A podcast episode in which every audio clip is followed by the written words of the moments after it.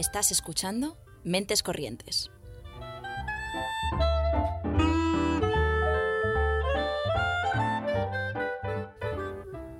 Puedes escucharnos los lunes a las seis y media en Ágora Sol Radio y los miércoles a las 3 en Radio Almaina de Granada, en el 88.5 FM o en su web.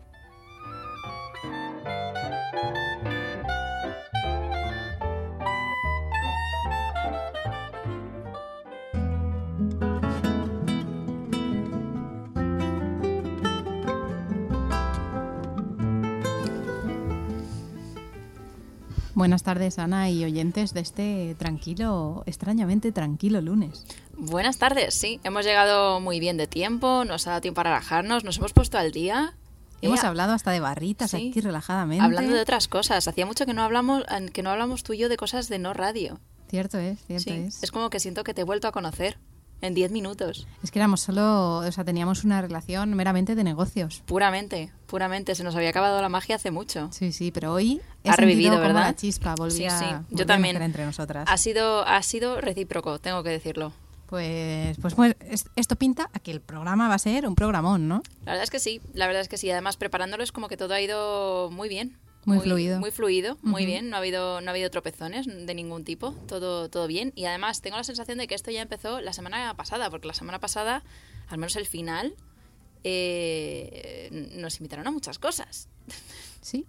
La verdad que se quedaron muchas, muchas cosas sobre la mesa, muchas, muchas cosas interesantes y, y bueno, buen sabor de boca, buen sabor de boca. Sí, y bueno, eh, la semana pa- pasada empezamos haciendo un poco de juernes, que para quien nos siga en redes sociales hablaremos del evento del jueves muy muy pronto, pero vamos a empezar con el del viernes, eh, porque nos invitaron a un evento de Madrid Latte, siempre de la mano de los amigos de Madfus, y nos llevaron a un sitio que yo no conocía, que está al lado de Tribunal, es de estas calles de Madrid que tú pasas todos los días y de repente pues te das cuenta de que no estás, no estás prestando atención o la suficiente atención, ¿no? Y son las, gal- las galerías Costa que es, o sea, en mi cabeza lo me dio la sensación de que era como el, el antiguo mercado de Fuencarral, que ahora es un Decathlon, lloro, eh, pues eso, pero en mini. Y ahí celebraron el segundo evento y fue una especie de- como de speed dating, que para quien no lo sepa es cuando tú vas a ligar, pero mm, va mucha gente haciendo un uno contra uno y cada cinco minutos suena un pitido o dan una palmada y te tienes que cambiar, ¿no? Y al final del evento, si has hecho clic con alguien, si has hecho match físico con alguien, pues bueno, ya hablas más tarde, ¿no? Después y lo que surja, bla, bla, bla, bla. Pues esto era mm, lo mismo, solo que eh, con gente artista para todos poner sobre la mesa lo que hacemos y ver, pues eso, si a lo mejor yo estoy preparando un corto y necesito eh, maquillaje, si necesito sonidos, si necesito esto, pues eh, eh, para conocernos todos entre sí y, y bueno, y hacer contactos, que al final es una cosa que, como muchas veces hemos mencionado aquí, entre que parece un hobby, que no se tiene en cuenta como trabajo eh, y que es muy caro sacar proyectos adelante, pues nunca está de más. La verdad es que a mí me supo mal no poder ir porque sí que es verdad que, que la idea en sí me pareció bastante interesante porque yo sí que alguna vez he participado o he estado en grupos de... Ahora no me acuerdo, tiene un nombre pero ahora no lo recuerdo. De intercambios fotográficos. Pues eso, al final pones en común mm. Litmind. Tiene más nombres. Creo que hay un nombre genérico. O sea, eso es un grupo concreto, ¿puede ser? Eso es la página web. Ah, que creo que que, tú estabas ahí. Porque creo que tú me la recomendaste ahora, pues no sé, por el año 78 o algo así. Sí, por ese año yo creo. Yo estaba en varios grupos, entonces puede ser. Pero bueno, eh, en estas sesiones al final pones en contacto como mm, modelo, fotógrafo, fotógrafa, mm, maquillador, maquilladora y poco más, ¿no? Pero hay veces que, que sí que está guay ir un poco más allá, ¿no? A nivel de soy un artista, a lo mejor puede ser multidisciplinar, ¿no? Y, y poder conocer gente que, bien sea para algo en concreto que tengas ahora en mente, como para futuras colaboraciones, creo que puede ser un, un punto de encuentro interesante. Sí, sí, total. Y además lo hicieron de manera muy amena, muy divertida. Quisieron imitar un poco todo el tema de first dates. Entonces eh, lo estuvieron grabando a modo documental. Había un presentador y tenías que escribir como en tarjetitas cosas y luego llamaban a la gente. Y bueno, tengo que decir, Esther, que eh, salió mi papeleta y tuve que salir. En este momento no recuerdo qué fue lo que dije, pero nos di promoción. O sea que algo, yo Bueno, creo que bueno. hice, hice bien. Hice, algo hice bien. No me acuerdo porque cuando estás viviendo en esos momentos de, madre mía, a ver qué sale por mi boca en un micrófono ajeno, que no es de nuestro programa. Solo sentías el rubor de tus mejillas. Exacto. Pero en algún momento yo metí una arroba corrientemente.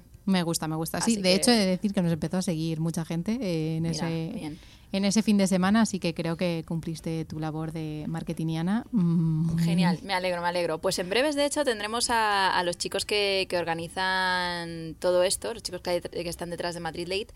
Eh, pero bueno, de momento eh, os dejamos con eso, con que vayáis a googlearles eh, a seguirles la pista. Y en el tema del ámbito musical, pues decir que Carlota Mad va a tocar el próximo jueves, para quien se quiera animar. Sí, están en su perfil las entradas, pero bueno, también os lo dejaremos linkeadas en el post y redes sociales o lo que sea, pero, pero sí, nosotras esta vez nos quedamos con ganas de ir a verla porque no, no nos es posible acudir, pero vamos, estamos seguras de que va a salir súper bien y que va a ser un conciertazo.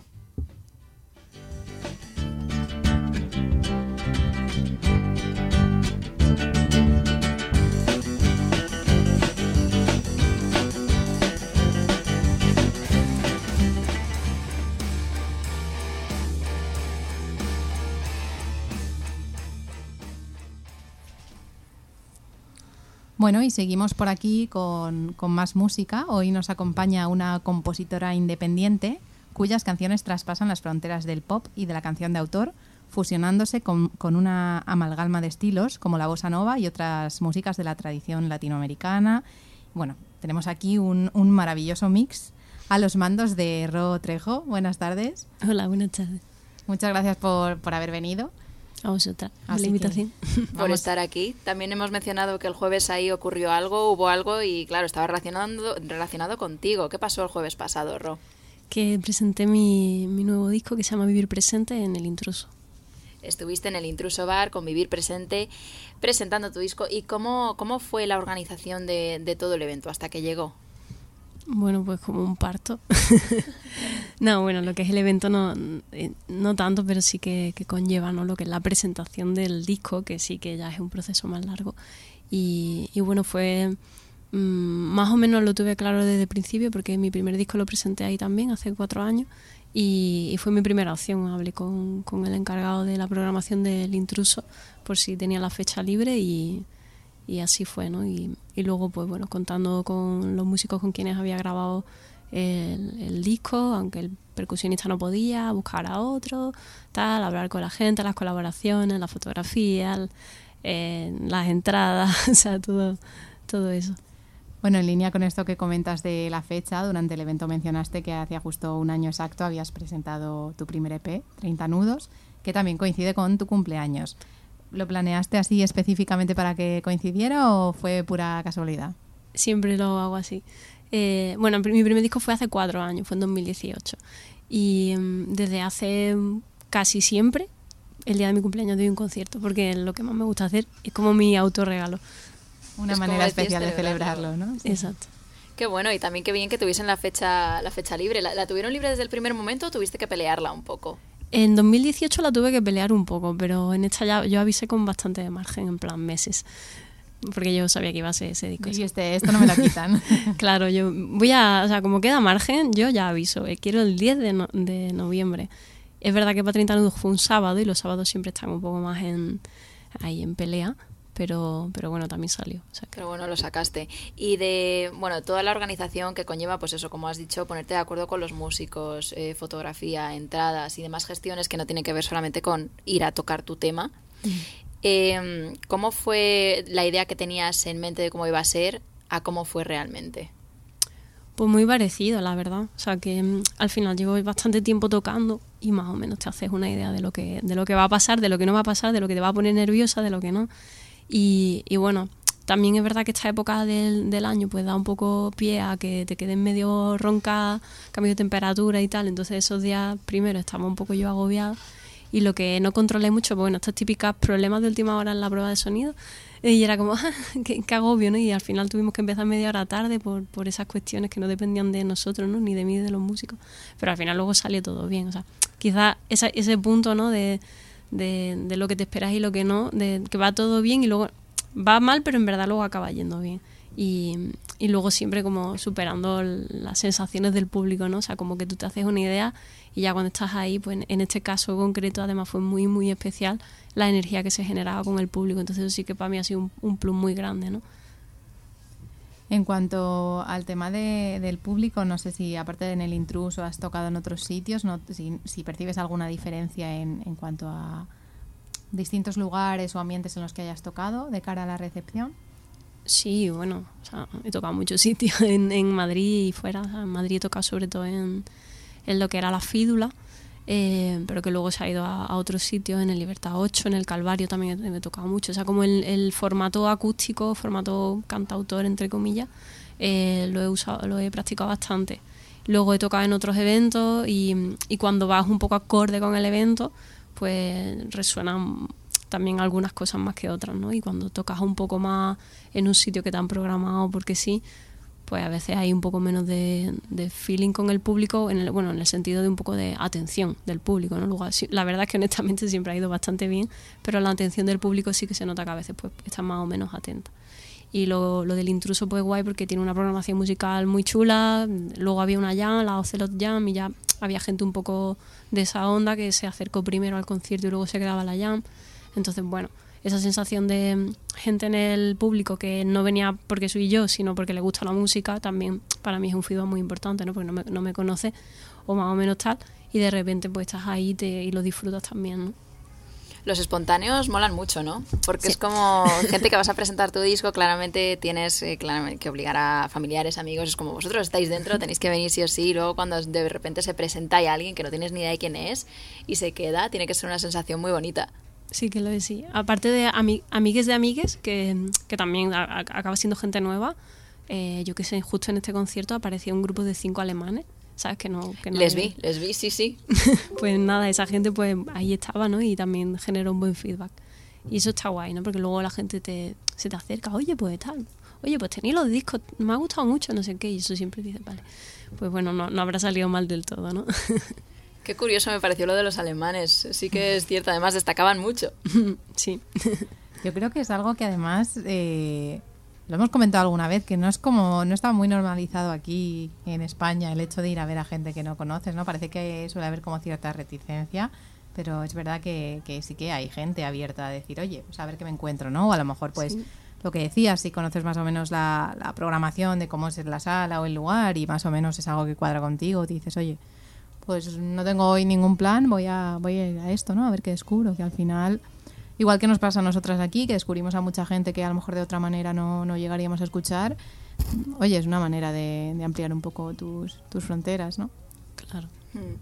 Y has mencionado, claro, a, a los músicos. Tú te rodeas de, de, muchos músicos que te acompañan, bueno, y que en específico te acompañaron la semana pasada con la trompeta, la flauta eh, y un sinfín de instrumentos. ¿Cómo, ¿Cómo has llegado a dar con gente tan afín a tu proyecto? ¿Ha sido a lo largo de los años? ¿Se ha dado de manera orgánica? ¿Los has buscado activamente? ¿Cómo ha sido el, como tu, tu camino de, de, encontrar a gente? Ha sido bastante orgánico. Al final yo, bueno, yo llevo tocando muchos años, ¿no? Yo qué sé, el primer concierto lo di con, con 15 o 16, o sea, y, pero fuera de Madrid, en Madrid llevo ya casi 8 años y ha sido bastante orgánico. La gente con la que toqué justo presentando Vivir Presente, la conocí a partir de Marta Mansilla, que es la flautista, que es amiga de otra de mi amiga flautista también y, y cantante, que es Julia Ruano, que también hace los coros y, y, alguna, alguna voz invitada ahí en el disco, pero era la flautista y la segunda voz de mi primer disco y a partir de ella conocí a Marta Mansilla en un concierto de María Peláez, que también era amiga de mi amiga Julia, y como que, que a partir de ahí, pues eh, los propios enlaces y luego de ir tocando, que la gente medio te, te va sonando, ah, sí, tú tocas con no sé cuánto, ah, tal, no sé qué, pues ahí llegué a, llegué a David, David, de hecho, me, que es la pareja de, de Marta, me, me, escuchó en un concierto, ya sabía que yo tenía intención de grabar y, entonces se ofreció, que eso ya me parece como, pero David, si yo soy tu fan, en plan, se ofreció a hacer conmigo la, la producción del disco y a, y a, llevar las teclas, ¿no? Que eso ya pues era como, que, que guay, ¿sabes? Como, tío, pues, pues claro que quiero, ¿no? O sea, lo, ya tenía yo mis dudas de si lanzarme porque es un proyecto bastante, eh, yo qué sé, ¿no? Meterse a grabar un disco es un, un, un proceso ambicioso y, y precioso, pero desgastador y bueno, el hecho de una persona así confiara en mí y en el proyecto pues me, me, ayudó mucho. A partir de ahí pues también salió Jesús, que también toca con Marta y con David. Y luego en la, en la batería, en este caso en el concierto, de, iba Mochu, que yo lo conocí hace un montón de años con, en un encuentro de, de asociaciones culturales, que yo tengo una asociación cultural, y, y, él, aparte de eso, pues era músico, tal, tocaba la batería y ya desde ahí colega. Entonces eso fue así un poco como colega y de, en realidad ha sido la primera vez que tocamos juntos de manera oficial. Y luego con Frank y con Jorge Iván, que los conozco a través, ellos son de Cuba, y con Jorge Iván comparto un proyecto que se llama El Batey, que es de música de Latinoamérica, y entonces pues, pues lo junté a todos básicamente. Dije, venga, pues, ¿queréis tocar todos juntos? Sí, pues para adelante. La verdad que por lo que comentas has estado muy bien rodeada y sostenida y de hecho también cantaste con tu hermana y tu pareja temas que, que compusiste con ellas. ¿Cómo es, cómo más te gusta a ti componer? Pues no es algo que decida de manera muy consciente, honestamente. O sea, es algo que, que viene. No, no, quiero que suene muy místico, pero la verdad que es un poco así. O sea, no, no lo decido mucho. Eh, en el caso de, de, la canción de, que canté con mi hermana, la canción la compuse yo, pero sí que había como una parte muy importante de mí que quería que mi hermana estuviera por, por en la carga familiar que tiene ese tema por una canción que le hice a mi abuela, que era como la matriarca de toda nuestra familia. Entonces, el hecho de que mi hermana la cantara y que justo pudiera venir al concierto y también la cantara en directo, pues era, era muy guay para mí. Y luego la canción que hice con, con mi pareja, con Ter, pues fue una, una, idea que yo ya conociéndola tenía como mariposillas y cosas y ella me mandó una cosa que escribió pensando en, en eso que estaba pasando y, y, de repente como encajaba con el tono que yo estaba empezando a pensar y le dije, tía, hacemos juntas, ¿sabes? Y, y salió. Entonces, esa, ese ha sido un, un, un, caso raro de hacer una composición con una persona así casi sin conocernos y, y bueno, que saliera así como muy de las entrañas, ¿no? Hmm así como primera actividad de romper el hielo está muy bien. Escribir un sí. tema que al final luego acabe, que lo acabes grabando y que lo acabes tocando y presentando en directo delante de gente, ¿no? Sí, sí. A ver, no fue tanto como para romper el hielo, pero nada, que no llevábamos ni un mes saliendo, o sea que fue muy, fue muy prontito. Sí.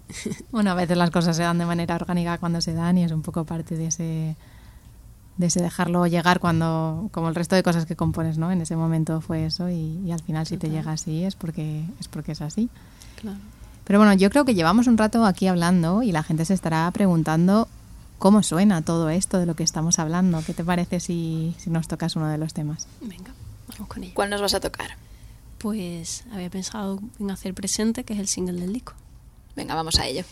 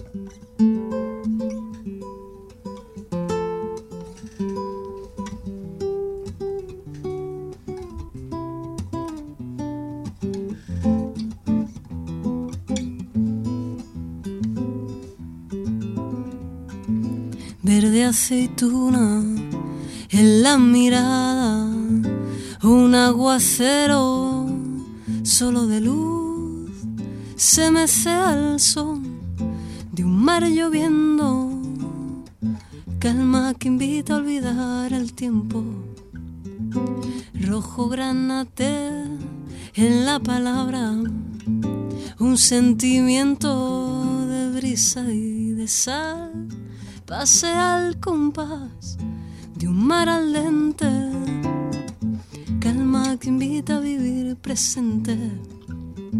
Me dejo volar como cometa el viento, calma que invita a olvidar el tiempo. Me dejo llevar girando silente, calma que invita a vivir presente volar silente, vivir al viento, calma que invita a olvidar el tiempo, vivir bailando, volar silente, calma que invita a vivir presente, amarillo en la higuera, cúrcuma y pepino, el humo en la hoguera, canciones y vino, amarillo en la higuera, cúrcuma y pepino, el humo en la hoguera, canciones y vino, bailar volando, vivir al viento, calma que invita a olvidar el tiempo, vivir bailando, volar silente, calma que invita a vivir presente, vivir bailando, volar silente. Calma que invita a vivir presente, que invita a vivir presente, vivir presente. Ay, oh. Calma que invita a vivir presente. No.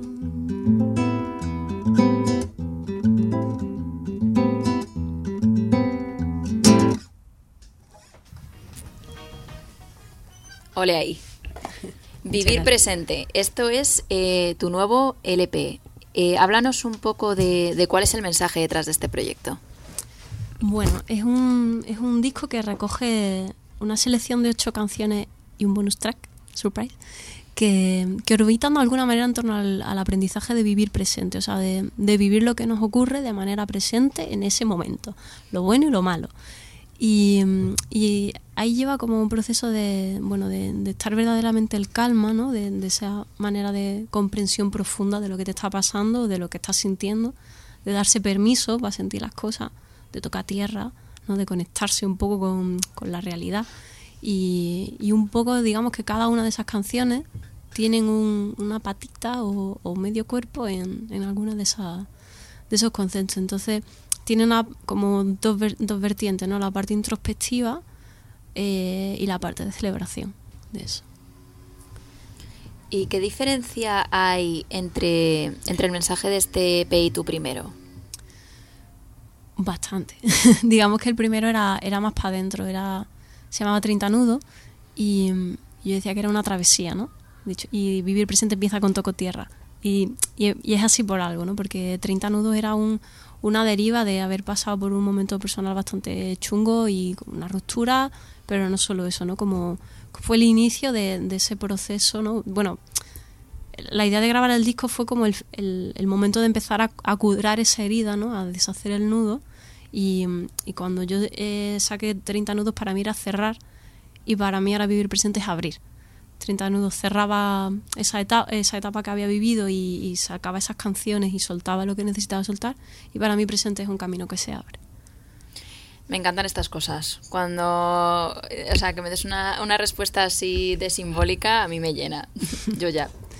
La verdad que sí, al final, y también cosas que, que comentamos muchas veces, ¿no? Que cuando se hace, se compone o se hace alguna creación, sea de la disciplina que sepa, que sea desde desde donde te nace, ¿no? Y, y desde hacerlo porque, porque quieres, más allá de, de, lo que vayas a conseguir, ¿no? O de a dónde quieras llegar, la verdad es que termina convirtiéndose en estos mensajes, ¿no? Que, que al final son tan bonitos porque son súper honestos. Y una de las cosas que también nos ha llamado mucho la atención eh, son las portadas uh -huh. que escogiste para ambos, para ambos eh, trabajos. Eh, ¿cuál, ¿cuál, es la historia detrás de ambas? ¿Cómo, ¿Cómo, decidiste que la de 30 nudos fuese esa? ¿Cómo decidiste que el vivir presente fuese este? Eh, también hay un, un, en todos tus temas también hablas mucho de colores, normalmente. Y hemos visto que las portadas también. Hmm. Entonces, ¿cómo se relaciona todo esto? Bueno, lo primero es que me, me, me gusta mucho el arte en todas sus expresiones y, y acompañar mi música del arte de otras personas es algo que para mí también es como un como un regalo y una parte un, must, ¿no? Eh, entonces, bueno, en, en 30 nudos fue un concepto de yo cumplía 30 años y por eso eran 30, lo de los nudos ya venía, ¿no? Pero velocidad de navegación, lo del nudo de la garganta, uy, venía un poco como en esa, en esa línea. Y, y, lo de 30, pues yo cumplía 30 y puse 30. Entonces cogí a mis amigos que son, y amigas que son ilustradores o diseñadores y les dije, a ver, os puedo pedir un regalo por mis 30. Y, y entonces, bueno, yo llevo muchos años eh, currando con amistad, ¿no? Y, y bueno, eh, a partir de ahí, pues una colaboración con Julio Galindo, que es ceramista ahora principalmente, pero también pinta, bueno, pinta, ilustra, tal. entonces la portada de todas mis carteles y todas mis cosas la ha ido haciendo siempre Julio. Y, o sea, yo tengo, aparte de 30 nudos, tengo un EP anterior, que es una demo, y también hizo el, dibujo Julio, Julio Galindo. Y por dentro del disco, cada canción está ilustrada por un artista diferente. Son 12 canciones y hay 6 artistas, o sea, cada uno ilustrado, así en plan circular. Y, y entonces un poco el concepto era hacer un fanzine, está impreso en risografía, o sea, como una edición así bastante limitada, en el que un poco pues todas mis amistades en esa línea aportaban su manera de entender la canción. Yo no les dije absolutamente nada, yo les pasé la música y la letra y cada uno hizo lo que consideró. O sea, que ahí de verdad fue como súper guay porque en cada ilustración pues, yo llegaba a ver mis canciones, ¿no? Los colores en este caso, por el tema de la risografía, que funciona por tintas, no es como una impresora, pues elegí como el azul del mar y el rojo de la sangre. 30 nudos la portada es como una especie de auto, autopsia, no, pero como yo abierta en canal, porque era yo abierta en canal. Entonces, que se viera un poco el azul y el rojo de las venas y al fin, y también porque tenía que ver con ese mar, ¿no? con esa deriva que, que contaba. Y vivir, vivir presente ha sido un, proceso diferente porque yo conectaba mucho con las ilustraciones de Sofía Zaragoza, que en Instagram es Cloto, soy Cloto, em, en plan fan. O sea, me, encanta lo que hace, conectaba un montón con lo que estaba viviendo, el proceso de lo que para mí eran las letras de vivir presente. Y directamente cogí, le mandé un, privado por, por, Instagram y le dije, tía, me gusta mucho lo que hace, eh, me gustaría proponerte hacer las ilustraciones de mi disco. Y me dijo que sí. O sea que, amazing. Entonces es un proceso diferente, así como una, más una cosa más profesional en ese sentido, ¿no? De, contratar a alguien, pero bueno, todo ahí como súper cercano y súper guay. Y, y, lo mismo, ¿no? Ella, yo le pasé el disco, le pasé las canciones y ha sido ella quien ha, sacado un poco lo que le representaba cada canción, si me, me pedía un poco de feedback y tal. Pero tenemos pues la portada que es un poco pues yo o una persona así no binaria, que también me parecía importante, ¿no? Para que todo el mundo se pudiera sentir identificado ahí. Que está lloviendo por dentro y por fuera, pero entre mm, feliz, ¿no? No es una cosa triste y salen flores y, y como estrellitas y notitas musicales de, alrededor. Bueno, sí ha sonido muy cursi, pero no es tan cursi. Y, mm, y, luego cada una de las canciones, pues como un pequeño tatuaje, ¿no? Si tuvieras que resumir un tatuaje cada canción, eso. Y luego la de Presente y Caminar, que como iban a ser los singles, pues sí que había una, una ilustración así un poco más más grande ¿no? de, de cada uno. Entonces, bueno, el proceso ha sido un poco ese, confiar en el arte de los demás, básicamente. trabajazo, ¿no? Suena trabajazo, está muy Pero y también muy bonito como ese hilo conductor, ¿no? Al final del apoyo y apoyar, ¿no? A otros artistas. Y bueno, en línea con este apoyo, o sea, por lo que cuentas, tienes mucho apoyo de músicos, de tu entorno y demás, pero también eh, has llevado a cabo un crowdfunding para, para vivir presente. ¿Cómo ha sido este proceso? ¿Era la primera vez? ¿Cómo ha sido el apoyo por este lado económico, ¿no? que parece que siempre es esa parte más fea, pero que es también necesaria? ¿no? ¿Cómo lo has vivido? Pues lo estoy viviendo porque todavía no, se ha acabado. Pero no es la primera vez, 30 nudos también lo hice así, lo que pasa que lo hice de una manera menos ambiciosa, no en el sentido de la, de la ambición, sino de, de la magnitud del, del proyecto. Em, y bueno, lo, lo, he vivido o sea, un poco desquicia porque generar todo este camino sola, aunque afortunadamente estaba muy acompañada, pero, pero lo que es la responsabilidad como que recae sobre mí. Y, ha sido un poco duro, pero a la vez también ha sido muy bonito. ¿no? Hacerlo en goteo para mí ha sido muy... Después de investigar varias plataformas, ya Goteo era la favorita, pero bueno, de todas maneras investigué y demás, porque tiene una fundación detrás y, y apuestan mucho por la cultura libre, apuestan mucho por generar herramientas de creación colectiva y, y al tener una fundación detrás, aparte de generar parte social, de soporte social, también eh, ayuda a desgrabar en Hacienda. O sea, de alguna manera obligar, o sea, participar en microfunding es obligar al Estado a que aporte por la cultura, ya que en España no tenemos ayuda a la creación prácticamente, a menos que sean concursos y cosas así. Pues de esta manera, en realidad, mi gente, mi red, más o menos trascendida, más o menos expandida, está adelantando un dinero que luego le va a devolver el Estado.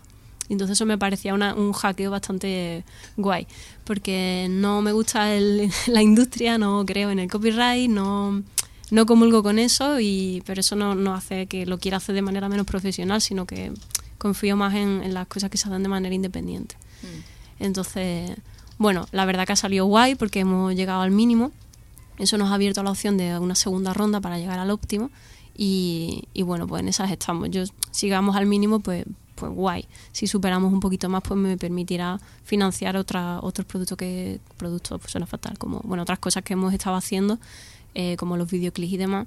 Y, bueno, al final es eso, ¿no? Como buscar el acompañamiento de la gente a la que le gusta mi música, que, que decía eso, ¿no? Por ahí lo digo en el crowdfunding, ¿no? La filosofía acompañada de Marina Garcés, el vivo a tu lado dentro de mi mundo. Pues eso, ¿no? Pedir a la gente que me, que me acompañe, que me, que me ayude a, a seguir en este camino si de verdad consideran que mis proyectos les conectan. Cosas importantes se han dicho aquí, ¿eh? Eh, cosas de goteo que no sabíamos, pero bueno, eh, también vienen un montón de grupos y de, y de artistas al final aquí que, que, sí que están buscando diferentes plataformas, así que no está nada mal saber todo eso que has comentado. nada, nada mal. La verdad es que esta información es súper relevante. Tuvimos además también un programa De en su momento libre. de cultura libre. Esto en concreto no, no salió, pero me gusta lo del hack al Estado.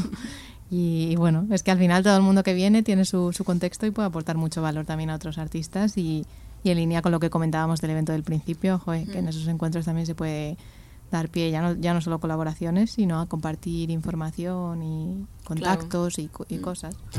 Y también has dicho que bueno, esto sigue siendo, está en proceso todavía. Entonces, para cualquiera que quiera echarte un cable, ¿cómo funciona esta segunda ronda? ¿Qué es lo que hay que hacer? ¿Dónde se te puede buscar? Es lo mismo, o sea, eh, en, directamente en Goteo, si pones Rotrejo o pones Vivir Presente, sale el proyecto. Y, em, y lo que hay, sigue habiendo la opción de, de comprar el, el álbum o de, o de recibir todavía, creo, creo que queda una recompensa de, de un pack de escucha presente al cuerpo que incluye un masaje y tal. Las ilustraciones de Cloto que están hechas en prints ya para listas para enmarcar. O sea, como que hay varias opciones. Y ya la presentación de Madrid pues ya ha sido, pero todavía queda la presentación de Sevilla, por si cuando nos escuchen en Granada alguien se anima a coger el coche o el tren y ir para allá. Eh, entonces, bueno, básicamente goteo.org o .cc, bueno, goteo y, y poner Rotrejo o poner demás, si no en mi, en mi Instagram también está. Pero es tan fácil como entrar y seleccionar la recompensa y ya está. Y ya está. Genial. Eh, has mencionado también antes eh, el tema del videoclip. Ujú. Tienes un videoclip para este tema que has tocado, ¿verdad? Tengo, tengo algo más que eso. Uh, pues ¿Se cuéntanos. puede contar? Que claro que se puede contar. Queremos primicias. Sí, porque de hecho en la presentación no lo dije. Pues primicia total, ¿eh?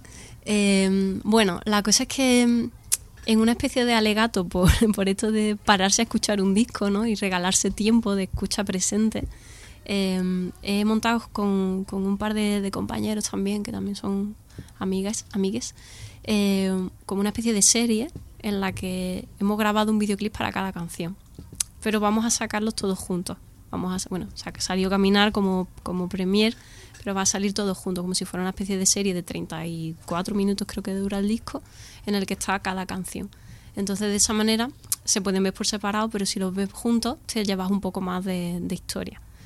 Eh, entonces nada, pues eso se va a sa- sacar un poco, ¿no? Pues te coges, te abres un- una botella de vino, una cerveza sin alcohol o un zumo de manzana, o sea, lo que más coraje te dé, y te pongas a, regalarte ese momento de, de escuchar un, disco, ¿no? Están las letras y bueno, pues está trabajado con una actriz que es maravillosa, que es Dolo Cardona, que actúa todo sin hablar, porque claro, lo que está sonando son las canciones, y, y bueno, pues ahí como, no sé, como una reivindicación, ¿no? De ese, de ese tiempo.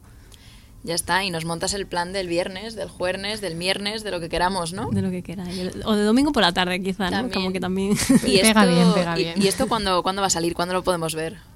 Bueno, pues en principio, ya que hemos sacado el, el mínimo, ya estoy menos acojonada. Eso no sé si se puede decir en la radio. Se puede, se puede. Vale. Eh, en principio va a estar la semana que viene. Uh, En principio, mi idea es que sea el 22, porque el 22 del 11 del 22 me gustaba. Entonces, si todo va según lo previsto, ese día estará el disco en todas las plataformas y en YouTube estará con, con los videoclips. qué bueno, el Hay que- 22. Hay que, anotarse esa fecha, que es fácil de recordar, efectivamente. 22, 11, 22, a ver si se cumple. Hay que anotarlo y aparte hay que decir que queda una semana y un día, con lo cual si nos metemos todos en goteo y apoyamos aún más, yo creo que todo, todo va todo va mejor, ¿no? Todo va mejor, sí. Vale, genial. Pues eh, oye, ya está, ya tenemos plan dentro de dos semanas, no está nada mal. Eh, el, primer vídeo que has sacado es con una, con una bailarina también. ¿Todos los vídeos son con baile?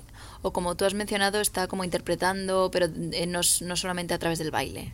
sino que se interpreta, pues no sé. El baile ha sido una, es un, un vídeo en concreto. O sea, porque tampoco quería contar demasiado de lo que, ya lo estoy diciendo, pero de lo que, de lo que venía. Son escenas muy cotidianas, muy de la de costumbristas, ¿no? Incluso de, de la vida normal, o sea, como un alegato a lo normal, a estar tranquila y en tu casa dándote un baño. O sea, es un poco eh, eso, pequeñas, pequeñas escenas de, de, lo cotidiano. Entonces, justo en caminar, pues pegaba ¿no? que fuera una videodanza, pero, pero las otras no son así. Ya veréis cómo son. Hay que estar atentas al lanzamiento para, para poderlo ver. Desde luego, desde luego, desde luego. Bueno, y también eh, algo que, que nos ha llamado la atención es que, bueno, eh, el activismo también tiene un papel importante en tu vida, ¿no? Y, y, de alguna manera queremos saber si, si la música y ese activismo se relacionan, si de una manera más sutil, menos, si lo llevas por caminos aparte. Cuéntanos. Pues cada vez lo llevo menos sutil. Siempre he sido sutil, o sea, siempre la he tenido, lo he tenido presente y cada vez pues lo aprovecho más el, el contexto privilegiado que me da un escenario en el que delante tengo gente para decir cosas que creo que son importantes. Eh, y en ese sentido, pues, no sé, de hecho en la presentación del disco, pues hice ahí un poco de alegato sobre la, la no heterosexualidad, concretamente la bisexualidad, y, de, y también sobre lo, lo no binario, ¿no? Sobre ese, ese espectro, espectro gris que hay de, en medios y, y, también un poco la parte ecosocial, ¿no? ecofeminista, de poner la vida en el centro que, que hace tanta falta que está pasando muy poco, ¿no? Y esa, eso, eso está también un poco en este disco, en Vivir Presente, de manera sutil, porque todas mis letras y todas mis canciones no, no son no son evidentes, pero no por nada, sino porque soy así, o sea, porque compongo así, pero, pero está ahí, ¿no? Y entonces cuando lo digo en el, cuando estoy en el escenario, pues me gusta decirlo, ¿no? Esto viene por esto. Sí, es una manera de reivindicar al final, ¿no? Puede que a lo mejor el arte vaya por caminos más sutiles o más difusos, pero también lo bonito de los conciertos es que también cuando los artistas comparten un poco, ¿no? Y hablan, no solo vengo, toco canciones y me voy, ¿no? Sino un poco conectar con la gente. Y es una manera muy guay de, llevar a la gente un mensaje, ¿no? Y también quiero destacar una cosa que yo no sé si tienes pensado tocar tu canción del gris pero es eh, mi canción favorita. y también me parece muy, muy bien escrita, que está muy bien escrita. Entonces, eh, animo mucho a la gente también a, a, escucharle, a darle una escucha. Si están como abriendo tu Spotify ahora mismo y dicen, no, no sé por cuál empezar, pues yo sí, te lo digo. Eh, por esa, porque está muy bien escrita y creo que mezcla también muy bien lo que estás diciendo ahora mismo de cómo intentas que todo se relacione entre sí, pero de una manera muy poética. Así que nada. Eh, una vez dicho esto. Pues una vez dicho esto, yo creo que es el momento de tocar o no esta canción, pero sí alguna, si te parece. Tocaré esta porque ya no. O sea, hay mucha presión. Qué, qué, ¿no? mejor, qué mejor presentación.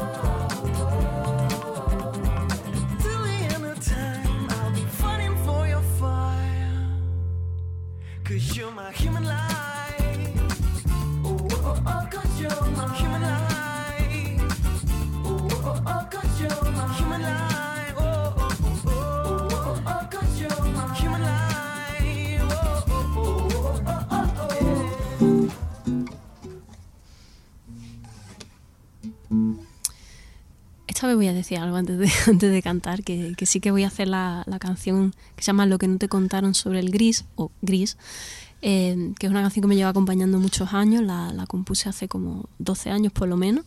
Es que digo, tengo que echar cuenta un día a ver cuántas hace de verdad, pero hace un montón. Y, y, bueno, solo decir que en verdad no está todavía en Spotify, pero vamos, que si el curvanding sale bien, que yo cojo y la grabo, ¿eh? O sea que... pero bueno, sí que está en Bandcamp, en, en, en, la demo, que era mi primera grabación, pues está por ahí en Bandcamp, está en YouTube, en, en mi Instagram por ahí algún vídeo hay, o sea que, bueno, que seguro que la podéis escuchar. Y ahí va, lo que no te contaron sobre el gris.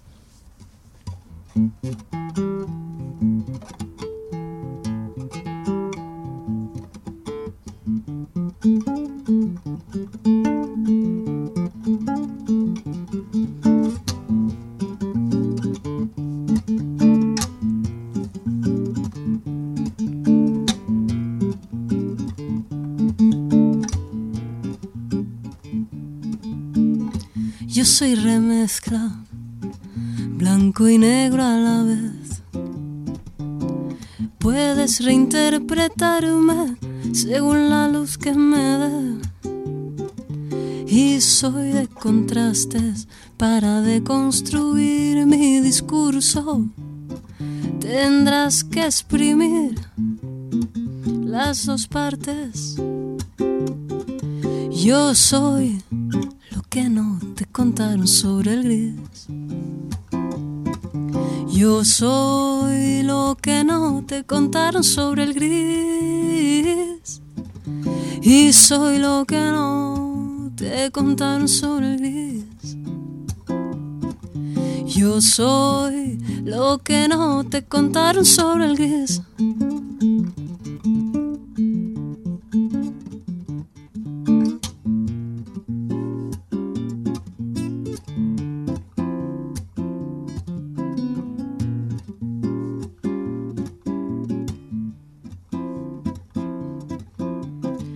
Yo soy remezcla de dos complementarios.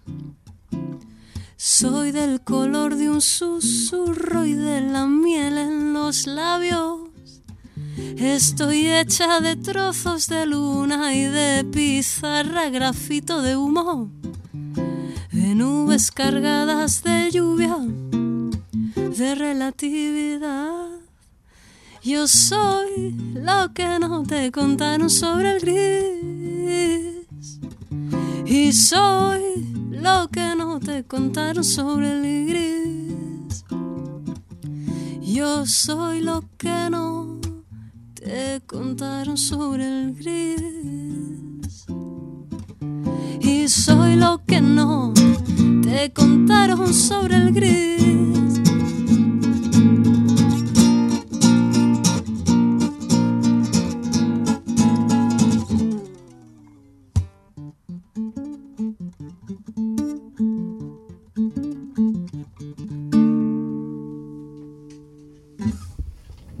Ole. Y bueno, aunque hayas, aunque escribiste esta canción hace mucho tiempo, ¿la sigues disfrutando igual? ¿O más? ¿O cómo ha cambiado tu forma de interpretarla desde la primera vez hasta hoy mismo? Pues buena pregunta esa. ha ido, ha ido cambiando. O sea, mm, siempre es una canción que me ayuda mucho a presentar. Eh, muchas veces la, de hecho tengo ahí como una especie de lupeo, a veces empiezo el concierto así, porque es una manera de esta soy yo. Habéis venido a esto. y, mm, y bueno, como que es una canción que me da calma, ¿no? Que la, que la llevo tocando mucho tiempo y me da como esa especie de calentamiento también. Y me, a veces me permite, si estoy tocando con más gente o no, pues me permite jugar un poco con la voz y, y, y hacerla ¿no? un poco más gris. Ca- Cada, cada vez la canto un poco diferente. Y luego he ido creciendo de significado, porque aunque siempre la hice con un poco hablando de esa ¿no? de ese aspecto gris de, de lo bisexual un poco porque ve- venía principalmente por eso pero también porque me gustaba ese punto de que yo me sentía mucho en medio de muchas cosas no como que la gente que es muy algo no lo entendía. Yo decía pero cómo, cómo se puede ser muy algo o sea eso, eso tiene que ser mentira no y mm, un poco esa, esa mezcla estaba pero luego he ido también creciendo con el significado de lo no binario no que es una identidad que también me, me empieza a atravesar a mí misma y a lo que está a mi alrededor no de, desmantelar el mito de de lo A y lo B, lo blanco y lo negro, y dije, es que Gris también habla de eso, ¿no? Entonces también cuando la canto ahora crece un poco en ese significado. Así que, vamos, al final ha envejecido bien, ¿no? O sea, ha seguido como Sí, llenándose como de matices. bueno, y hoy nos has hecho muchos adelantos, muchas informaciones, pero aparte de eso, ¿qué proyectos tienes en mente? O de momento seguir con lo que estás, cuéntanos un poco qué Hombre, tienes yo en la creo que cabeza. con lo, con lo que está ya está bien. A ver, si tengo, tengo en mente, pues bueno, primero la, la presentación de, de Sevilla. Bueno, primero que salga el disco en las plataformas y los videoclips en YouTube. Y un poco ir compartiendo ese, ese, ese contenido, ¿no? Y porque cada canción tiene esa escena y, bueno, alguna anécdota un poco, ¿no? De la grabación y demás. Y, y luego la que es la presentación en Sevilla. Pero mi objetivo con este disco, como os decía antes, es, es abrir camino. Y entonces, pues mi idea es, hacer un poco de, gira, ¿no? Por, por España y bueno, si me lleva a otro sitio, pues genial, ¿no? Pero un poco mi, idea es que en lo que queda de año ir cerrando fechitas para ir a otras ciudades. O sea, que si alguien quiere que vaya a su ciudad, que levante el, el, altavoz o lo que sea y me, y me avise. Pero eso- esos son un poco los proyectos. Y luego también de manera paralela, como también estoy en el Batey, que es el encuentro este de música latinoamericana y, y de aquí, pues con ellos también vamos haciendo canciones, también nuestra idea de grabar, o sea, un poco un poco por ahí, pero bueno, la verdad que me quiero centrar bastante en que vivir presente, que sea un disco que de verdad abra, ¿no? Y que, y que tenga un recorrido, bueno, ya no voy a decir grande, porque eso tampoco es que esté en mi mano, pero por lo menos un recorrido consistente. ¿La presentación en Sevilla cuándo es? El 10 de diciembre. El Esta vez 10 de diciembre. Sí, es sábado. Vale. ¿Y se pueden conseguir entradas aún? Sí, en el, en el goteo justo también está la, es la segunda recompensa, de hecho. Vale. Ok, pues nada, perfecto. Gente de Sevilla y alrededores o de Madrid que se quiera coger el coche, que también es posible. O incluso el AVE. O el AVE. o hacer una caminata ahí muy larga. Hay varias opciones, existen. Hay margen de Eh, tiempo para exacto. prepararse. Todavía, todavía. Pues, pues nada, pues eh, que quede eso en mente. Lo recordaremos de todas maneras cuando publiquemos el podcast y en el blog y todo. Estarás enlazada a todas partes para que nadie te pueda perder la pista. Vale, genial.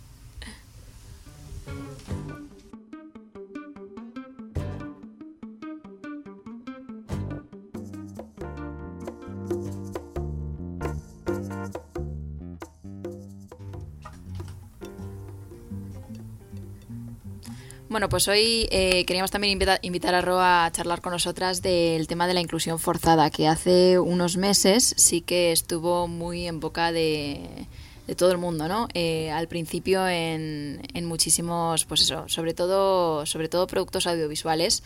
Eh, es cierto que todo, todo el mundo era blanco, era, eh, todo- todos eran blancos, luego metieron al personaje racializado y más tarde hemos visto como también hemos visto pues eso personajes gays personajes lésbicos trans bi sex y de algunos vemos más de algunos vemos un poquito menos pero bueno hace unas semanas hubo sí que es cierto que hubo mucho alboroto con el tema de la inclusión forzada en la sirenita que va a interpretar eh, finalmente Halle Bailey Eh, porque bueno siempre ha sido blanca y porque los niños pero los niños blancos, hay que puntualizar, pueden quedar muy traumatizados al no verse como protagonistas.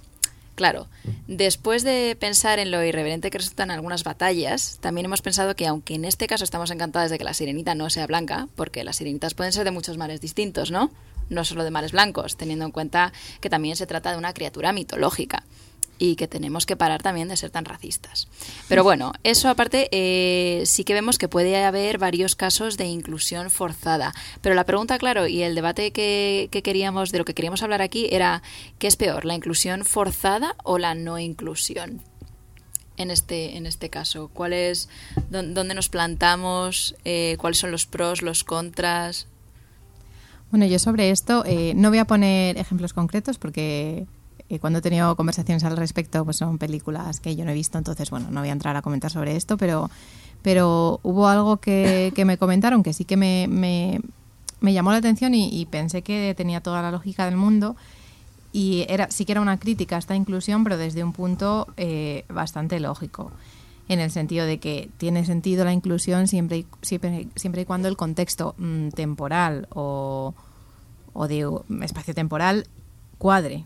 Quiero decir, no tiene sentido a lo mejor incluir eh, un personaje lésbico en una época en la que eso no ese tipo de mm, de reflejo en la sociedad no existía, o sea, aunque sí que es- existiesen personas lesbianas, pero no no era algo visible, ¿no? Y que se meta pues en una película como una pareja lesbiana paseando tranquilamente en un país en el que te mm, condenan a muerte por eh, ser homosexual, ¿no? Entonces, las críticas que a mí me han llegado al respecto es un poco en esa línea de, ok, está guay, pero claro, hay que mantener la coherencia lógica de la historia o de donde sea que lo estés incluyendo, ¿no? Y yo en, en ese sentido con eso sí que estoy de acuerdo. Entonces, creo que no es un inclusión forzada o no inclusión, sino encontrar un equilibrio en eso. Entre, yo sí que pienso que entre meter un personaje que no pegue ni con cola por el contexto, solo por incluir, está haciendo más mal que bien, pero que sí que, por ejemplo, el caso que has comentado de la sirenita, creo que es como súper absurdo renegar de ese ejemplo, ¿no? Como, como saber ver cuándo tiene sentido y cuándo no. Ve, ve. Pues, a ver, como he cantado hace un rato, es bastante gris mi opinión, porque, o sea, me parece que habría pocos contextos en lo que sea de verdad forzada. Creo que me inclino un poco más hacia la inclusión, siempre y cuando no esté como, eh, como tirita, ¿no? Perdón, dentro del como dentro de, venga, vale, para que el sistema sea un poquito más abierto, vamos a poner esto y ya. O sea, como que en ese sentido me, me molesta bastante, pero prefiero que esté. Porque, mm, porque al final, como, como eso de forzarla, o sea, por ejemplo, la sirenita no me parece nada inclusión forzada, ¿no? Es, no- es un ejemplo de los que no, lo que comentas tú, pues podría ser. Pero al final eh, es el punto de darle visibilidad a las cosas, pero no va a analizarlas. O sea, para mí el problema está en si se banaliza esa inclusión o si solo hace una aparición estelar y ya con eso hacemos check y nos quedamos tranquiles. Entonces, bueno, es como un poco cuando se pone de moda algo que, que nos interesa a los márgenes, que se puede desvirtuar un poco. Y ahí sí que creo que más que estar en contra, simplemente estaría atenta, ¿no? A, que, a estar pendiente de que eso no pase. Claro, es que llega un momento en el que a lo mejor, sobre todo grupos de minorías, que a lo mejor dices, bueno, a ver, estamos luchando por eh, tener representación, ¿no? Se hizo de hecho muy viral el niño de un montón de, de niñas negras muy jóvenes viendo el tráiler y diciendo, wow, que es protagonista esta chica, entonces igual yo también puedo serlo, ¿no? Y, pero claro, luego en el momento en el que por fin lo consigues y de repente ves que a lo mejor es una caricatura de lo que de tu vida, Claro, igual ahí es donde empieza la cuestión, ¿no? De, vale, si has metido al personaje eh, minoritario, pero ahora la gente está conociendo una versión como que puede ser caricaturizada o puede Con ser tópicos, muy ¿no? ale- claro, con tópicos. o alejada de la realidad. Entonces, claro, eso inevitablemente va a tener sus consecuencias. Pero claro, yo creo que en este caso sí que estoy contigo, que sí que lo veo como desde un punto de vista más general como un paso. Igual, no el definitivo, Claro, no quedarnos ahí. Claro, no quedarnos ahí y, y sabiendo aún así que también que eso puede traer muchas, eh, pues, pues realmente lo que, lo que puede derivar de ellos muchas cosas que hemos visto con personajes sobre todo gays, que es ahora mismo, yo creo, ya está bastante normalizado, al menos aquí, que se vea, pero creo que sí en un primer momento se llevó a la caricatura y que ha costado mucho salir de, de eso de esa caricatura, de ese, uy, tienes mucha pluma, hablas así, tienes que vestir una forma, tienes que gesticular de tal, tienes que hacer X cosas y en lugar, y también que los personajes que, que sean esto, que eso no, no sea su, su personalidad, ¿no? Que tienes siempre al personaje artístico, al personaje que le gusta escribir poesía, al personaje que tal, y luego tienes el personaje que su personalidad se basa en su color o, o en su orientación sexual. Sí, como que no tienes una identidad más allá de, de la etiqueta Claro, por la está. inclusión, ¿no? Es como, solo puedes ser gay, no puedes ser gay y el poeta del grupo, ¿no? Es como ya te, te toca el, Claro, el San Benito, ya, ya es eso, ¿no? Y bueno, en línea con lo que comentabas tú, Ro, de, de lo del check, yo creo que a veces incluso un solo check está bien, al menos como primer paso, o sea, no, lo que estábamos diciendo, ¿no? No conformarnos con eso, pero ya a veces un simple check eh, levanta heridas en gente súper sensible de uy qué escándalo pues si, si consigue provocar esa reacción un simple una simple aparición ya realmente estás haciendo de cierta manera una reivindicación no porque no está pasando desapercibido. Si hay personas que se levantan contra ello porque aparezca X personaje haciendo X en el minuto 12 de una película y ya no aparezca más, ¿no? Entonces, bueno, no conformarse, pero creo que también es relevante, incluso aunque sepamos que el motivo que hay detrás es ese simple check, pero está consiguiendo cosas, ¿no? Me recuerda un poco a las críticas que hay a veces, ¿no? De está bien que McDonald's saque una hamburguesa vegana, joder, o sea, por un lado es como, vale, a nivel principios, pues lo mismo no va mucho en línea, pero por otro lado estás haci- haciendo accesible o visibilizando que las opciones vegetarianas pues son una opción más, ¿no? Que no tienes que irte a buscarlo a un rincón del mundo. Entonces, joder, como que toda acción ya, ya está consiguiendo algo. Sí, lo que pasa es que hay una línea muy delgada de, en este caso, greenwashing o, o pinkwashing, ¿no? Que eso es lo que hay que estar atenta, ¿no? Sea, que no creo que el problema sea la inclusión, sino lo que pasa de, alrededor de, de eso, ¿no? Y lo que comentaba justo del el beso en la peli de Buzz Lightyear, creo que era la peli de Buzz Lightyear, que de repente había una pareja de dos mujeres que ya hacían como check porque eran racializadas y encima tenían una hija o... ¿Sabes? Como, venga, son, vamos a ponerlas estandarizadas, normales, normales y, y- y se quieren, ¿no? Y ya hay peña que se levanta con eso, es como, pero chiquis, revisarse. Sí, sí. Entonces, y luego con la parte de los estereotipos, ¿no? Aunque no tenga mucho, no es exactamente como una inclusión forzada, pero yo que soy andaluza y me he criado viendo es- estereotipos de andaluces en las series de que somos lo- los vagos, los ladrones, los pillos. Y mm, los les criados o sirvientes de otra gente y es como es bastante vergonzoso, ¿sabes? Cuando, o cuando se rueda una peli que está en, o una serie, hay una cena en el sur y no aparece nadie que habla andaluz. O sea, de hecho voy a decir una serie que me ha encantado porque la vi ayer, antes de ayer y ayer, la de las últimas de la fila que está en Netflix, me parece muy guay, me parece que hace tiene sus cositas, pero bueno, pronuncian la palabra bisexual en vez de echarse miedo sobre eso, que es algo que no suele pasar. Eh, yo que se muestran bastantes realidades de la gordofobia, no sé, como bastante check, check, check de, vale, me molas. Y estás en Andalucía, en Conil, o en Zahara, o un poco por esa zona, y, y la gente que aparece local de ahí no es andaluza. O sea, no hablan andaluz. Es como, oye, Raro, ¿verdad? es raro. Es raro. Un check ahí. Sí, yo también tengo una relación amor-odio con esa serie y también lo que eso hace para la gente que, que no vivimos ahí es acostumbrar, o sea, dar una imagen errónea. Total. Dar una imagen errónea y aparte de, de- de esa imagen que no corresponde con la realidad, también es como aportar un- una cierta connotación un poco negativa, ¿no? Cuando sí que sale. Porque a muchos actores, de hecho, les hacen cambiar el acento. Hay muchísimos actores andaluces que son muy populares, muchos, por ejemplo, en Águila Roja, y realmente muy poca gente sabe que son andaluces.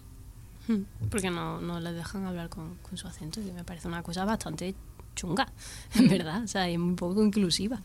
Bueno, y también sobre eso, yo que soy y he sido tan fan de las telenovelas, eh, en las telenovelas mexicanas, por ejemplo, es como que también los protagonistas siempre son, aunque sean mexicanos, blancos, y luego como que los personajes que aparecen, como la persona que te atiende en la tienda, o El la- jardinero. el jardinero, la señora de la limpieza de la casa de los ricos, esos ya no son tan blancos. Sí, sí, sí. Esto realmente pf, pasa en todas partes. También es cierto que, que como, como nos decían en aquel 8 de marzo, en aquel primer programa que hicimos, hay que llega un punto en el que hay que aprender a escoger tus batallas. Porque si no, es, es, es algo que desgasta mucho. Y esto, de hecho, salió hace relativamente poco con la película de Lo que el viento se llevó, porque, claro, es una película que es bastante racista.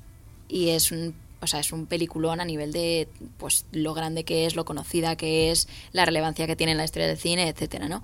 Y había mucha gente que, que, pues estaban con la cosa de ese "Ah, debería cancelar esta película, deberíamos también hay que mirarla con, con dónde, dónde está situada, ¿no? En qué, en qué momento de la historia. Y, y al final, pues bueno, hemos visto que más o menos se, se va avanzando, pero muy pasito a pasito. Sí. Pero bueno, a algún sitio se llegará, ¿no? Si, si no avanzas está claro que no vas a llegar a ninguna parte. Yo lo que veo es que es empezar a caminar. también es que se necesita mucho apoyo de todo tipo, porque igual que un beso puede levantar, eh, pues puede abrir heridas de gente pues demasiado sensible, también eh, un personaje mal representado puede levantar muchas más a nivel de sentir incluso más vergüenza, de darte a conocer porque dices, va. Para esto mejor no haber aparecido. Claro, ¿no? porque entonces yo voy a decir esto y ya se me va a comparar con la única imagen de referencia que hay, porque al final iconos referentes de minorías no hay, no abundan, ¿no?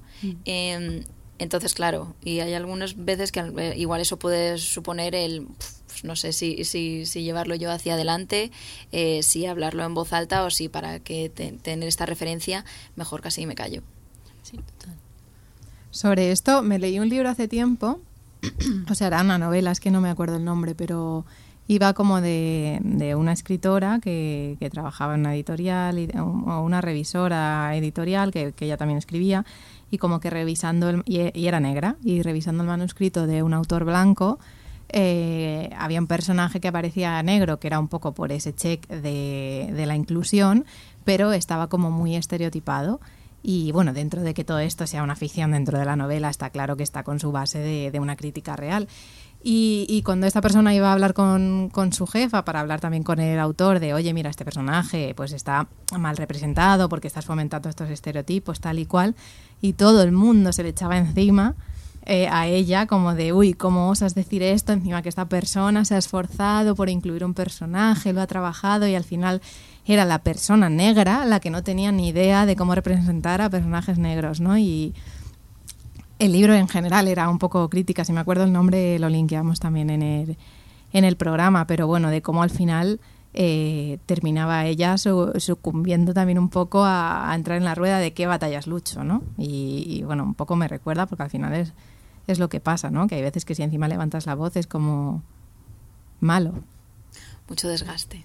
Sí, pero es verdad que por lo menos que haya, que haya batalla en el sentido de, de visibilizar cosas ¿no? y generar debate. Por eso, ¿no? teniendo cuidado y estando atenta hacia dónde va, creo que es interesante. Lo que pasa es que, bueno, que hay que tener pues, una mirada atenta ¿no? y respetuosa. Hmm. Bueno, pues nada, creo que no sé cómo vamos de tiempo, Esther. Vamos justo on time para hacer un bonito cierre con esta conclusión que ha hecho Ro. Pues nada, pues muchísimas gracias por haber estado aquí con nosotras, Ro. Te esperamos en otro programa, en otro debate, quizá presentando un tercer EP, por ejemplo. Ojalá.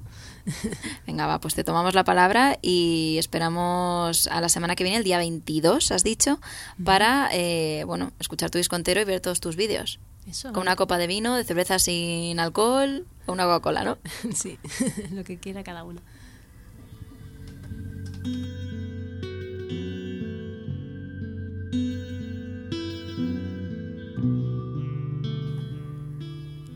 Bueno, pues nos despedimos con un poema de Martin Niemöller y os recordamos que, bueno, podéis enviarnos vuestros textos a mentescorrientes@gmail.com.